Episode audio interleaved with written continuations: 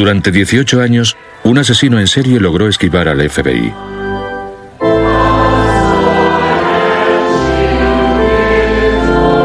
Le buscaban por el asesinato de toda su familia.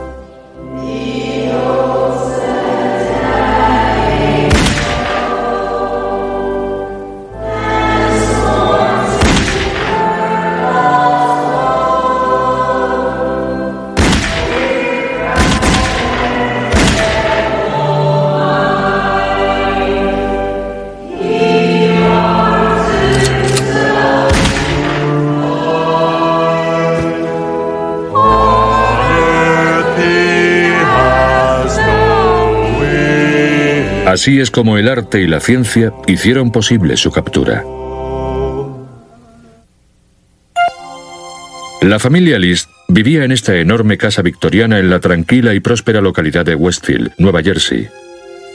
John List era contable y tenía 46 años. Él y su mujer llevaban casados casi 20 años. Tenían tres hijos, Patricia, de 16 años, John, de 15, y Freddie, de 13. La madre de John, Alma, también vivía con la familia en un piso separado de la casa, que estaba en la tercera planta. Los hijos de List iban al colegio, y todos ellos eran niños activos y populares.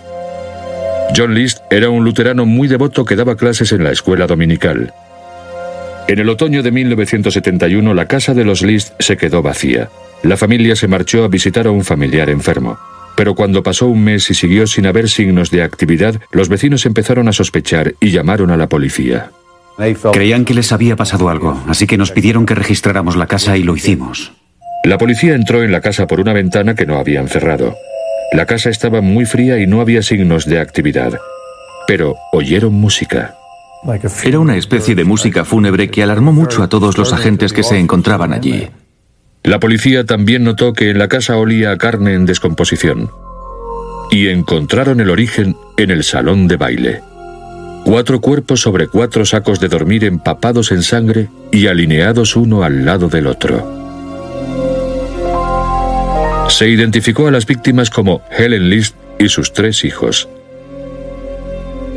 Todos habían muerto disparados a bocajarro. La policía vio también un rastro de sangre en el suelo que indicaba que Helen y los niños fueron asesinados en la cocina y arrastrados después al salón de baile. En la cocina, la policía encontró bolsas llenas de papeles empapados de sangre y una fregona ensangrentada. Eran pruebas de que el asesino limpió después de cometer los asesinatos. La policía registró el resto de la casa. Arriba, en el tercer piso, hicieron otro descubrimiento escalofriante. Un quinto cuerpo, el de Alma List, de 84 años, había sido disparada en la cabeza. En el estudio la policía encontró dos pistolas y una carta dirigida al pastor de la iglesia local, a la que la familia List asistía. Sé que lo que he hecho está mal. Estoy seguro de que muchos dirán, ¿cómo se puede hacer una cosa tan horrible? Madre está en el pasillo del ático. Pesaba demasiado para moverla de allí. La carta no era solo una confesión. También era una explicación. Estaba firmada por John List. List había perdido hacía poco un buen puesto de trabajo en un banco. Tenía problemas económicos y temía que su familia tuviera que pedir ayuda al gobierno, pero también tenía otras preocupaciones. Como devoto cristiano que era, List tenía miedo de que su familia dejara de lado sus obligaciones cristianas y dejara de ir a la iglesia. Tampoco aprobaba el interés de su hija por ser actriz, profesión que consideraba inmoral. En la mente de John List había solo un lugar al que podía enviar a su familia para salvar sus almas. Al menos tengo la certeza de que ahora todos están en el cielo. La carta daba algunos detalles de los asesinatos. John. Su hijo mayor, John, tardó más que los otros en morir. Fue acribillado hasta que Liz se convenció de que el niño había muerto. John sufrió más porque pareció resistirse más. La confesión de John List también describía los últimos momentos que pasó solo con su familia. Recé oraciones del Evangelio por todos ellos. Era lo mínimo que podía hacer. Cuando se hizo pública la noticia de los asesinatos, los vecinos contaron a la policía que el afable contable era un hombre muy extraño, que llevaba una vida recluida y que tenía muy pocos amigos. Dos días después de que se descubrieran los cuerpos, la policía encontró el coche abandonado de List en el aparcamiento del aeropuerto JFK de Nueva York. La fecha del ticket de aparcamiento era del 10 de noviembre, pero no había pruebas de que List hubiera cogido ningún vuelo. Sin embargo, la policía sabía que estuviera donde estuviera, List les llevaba un mes de ventaja. La búsqueda de un asesino en serie había comenzado. La policía emitió una orden de búsqueda y captura de John Emil List. Le buscaban por el asesinato de toda su familia. Como había pasado de estado a estado al dejar su coche en el aeropuerto JFK, se convirtió en un delito federal. El FBI intervino y empezó a hacer circular carteles con su fotografía. Era un caso prioritario. Se envió a todas las oficinas de campo del FBI, a todas las oficinas de correos y a todas las comisarías del país.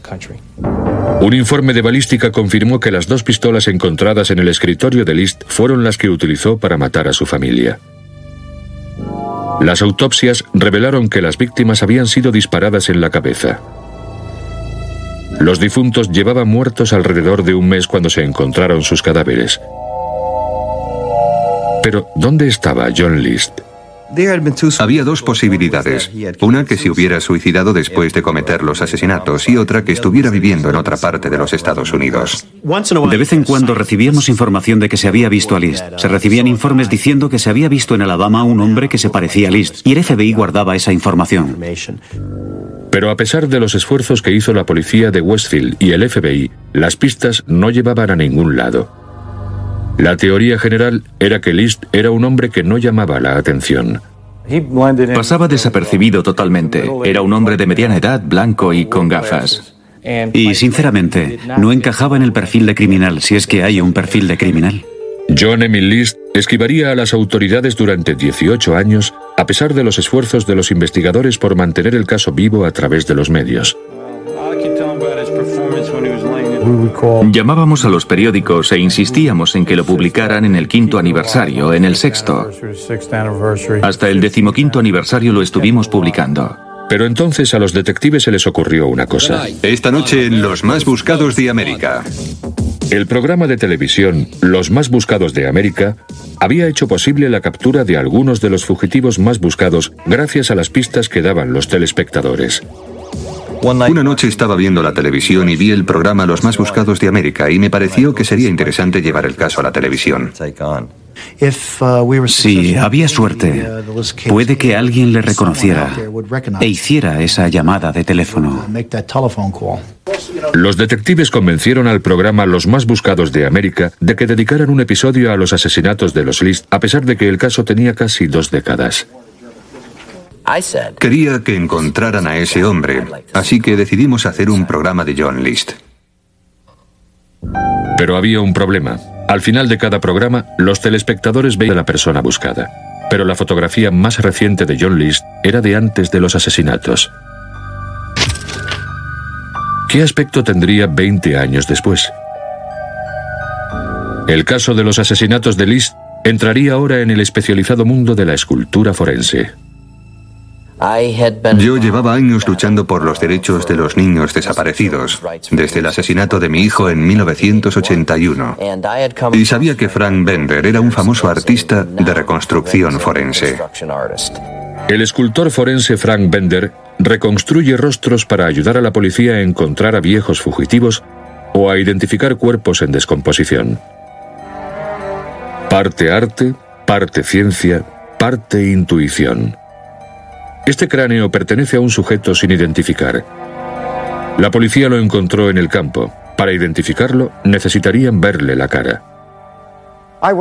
Trabajo con antropólogos, con odontólogos, es decir, dentistas forenses, patólogos, detectives. Para poder pasar de cráneo a rostro, Bender utiliza unas tablas de referencia especiales que miden el grosor del tejido facial basándose en la raza, edad y género. Utilizando estas medidas a modo de orientación, Bender calcula el grosor de la piel para hacer la forma de la cara con arcilla. Más importante que el grosor del tejido facial son las formas del cráneo, los matices, las diferencias, la asimetría. ¿Qué diferencia este cráneo del resto? Todos son diferentes. Después, Bender hace un busto de fibra de vidrio con el molde. A la derecha, el busto forense de Bender del cráneo encontrado en el campo. A la izquierda, la fotografía de una adolescente que estaba desaparecida y que pudo ser identificada gracias al busto de Frank. El extraordinario talento de Bender para poner cara a los muertos sería ahora utilizado para los vivos, para un antiguo asesino en serie. El programa Los más buscados de América pidió a Frank Bender que añadiera 18 años al rostro de John List. Todo estaba preparado para revivir un viejo caso de asesinato.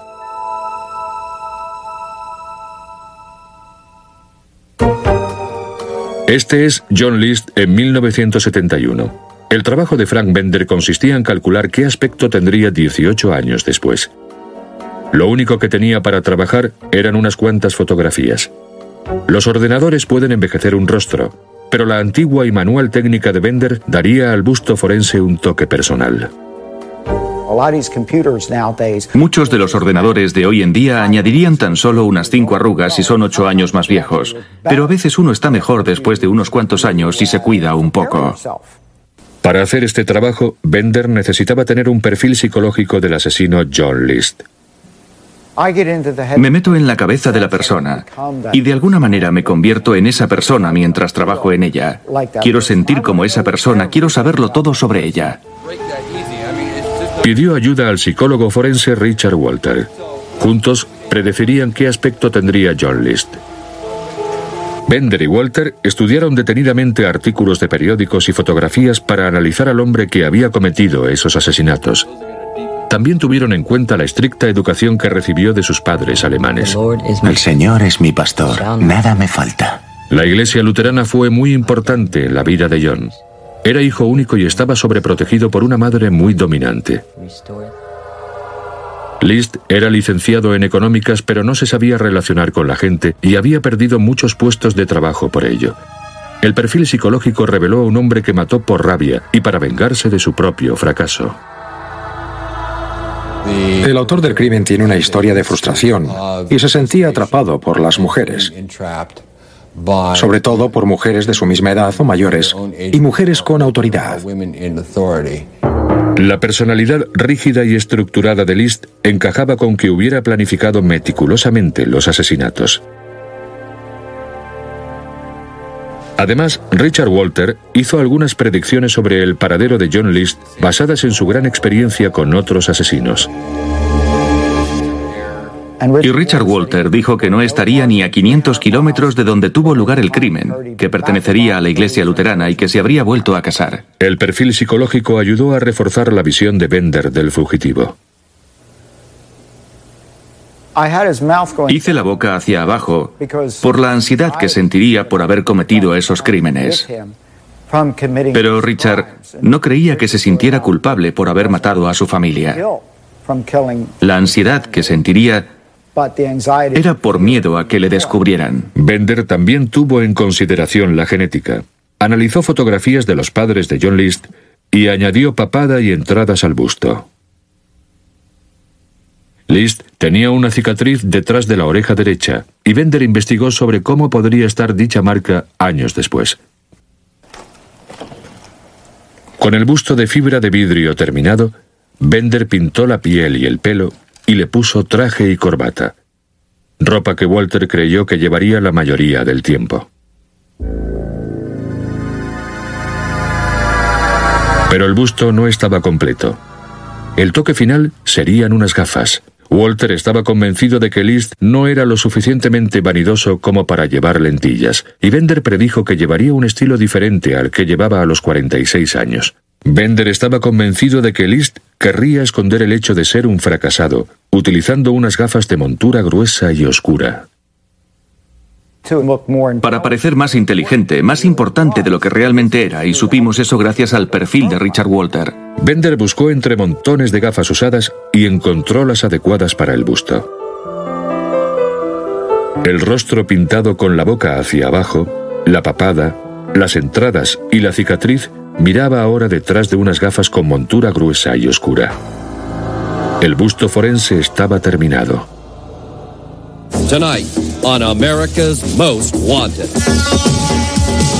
El primer caso de esta noche es el más antiguo de todos los que hemos tratado en los más buscados de América. La noche del domingo 21 de mayo de 1989, el programa Los más buscados de América emitió el episodio de los asesinatos de List. En Denver, Colorado, una familia reconoció la cara del asesino en serie.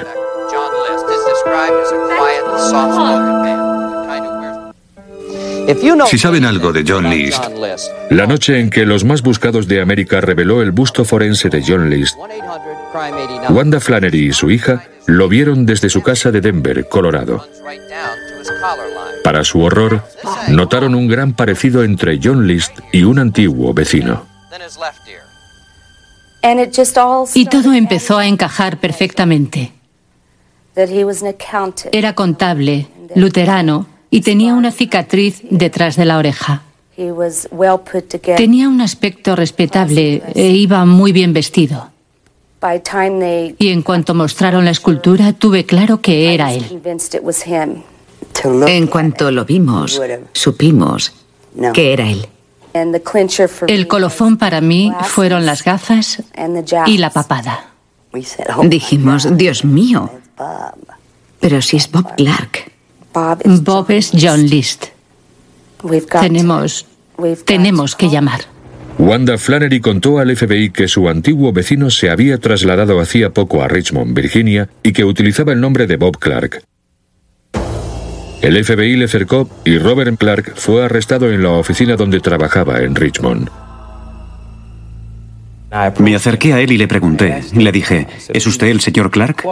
Y me contestó que sí. Entonces le pregunté, ¿es usted John List? Y respondió, no, yo soy Robert Clark. Pero Bob Clark tenía una cicatriz detrás de la oreja derecha. Y sus huellas digitales coincidían con las de la solicitud de la licencia de armas que John List había rellenado un mes antes de los asesinatos. Bob Clark y John List eran la misma persona. Dije, lo han cogido. Ya está, lo tienen. Sorprendentemente, John List llevaba el mismo tipo de gafas que Frank Bender había utilizado en su busto forense. Frank Bender dio en el clavo totalmente. En el New York Times pusieron la fotografía de John Lees cuando fue detenido, al lado de la fotografía del busto forense. John Lees tenía las mismas gafas que Frank Bender había puesto a la escultura. Fue increíble.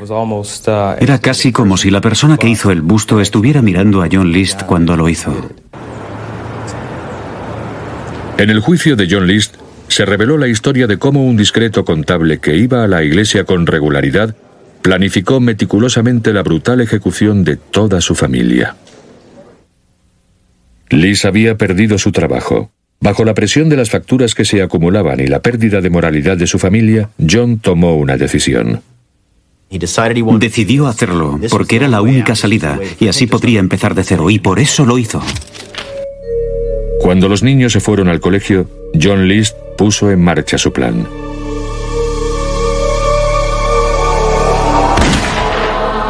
Disparó a su mujer en la cabeza. Después subió dos pisos y entró en el apartamento de su madre. John.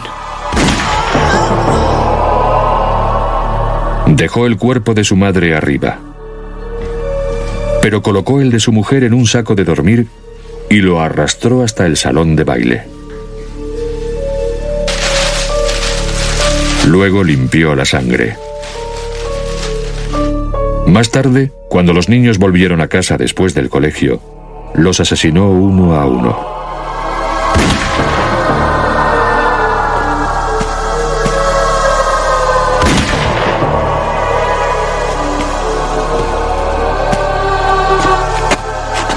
El mayor, John, fue el que más se resistió. Y List le disparó diez veces.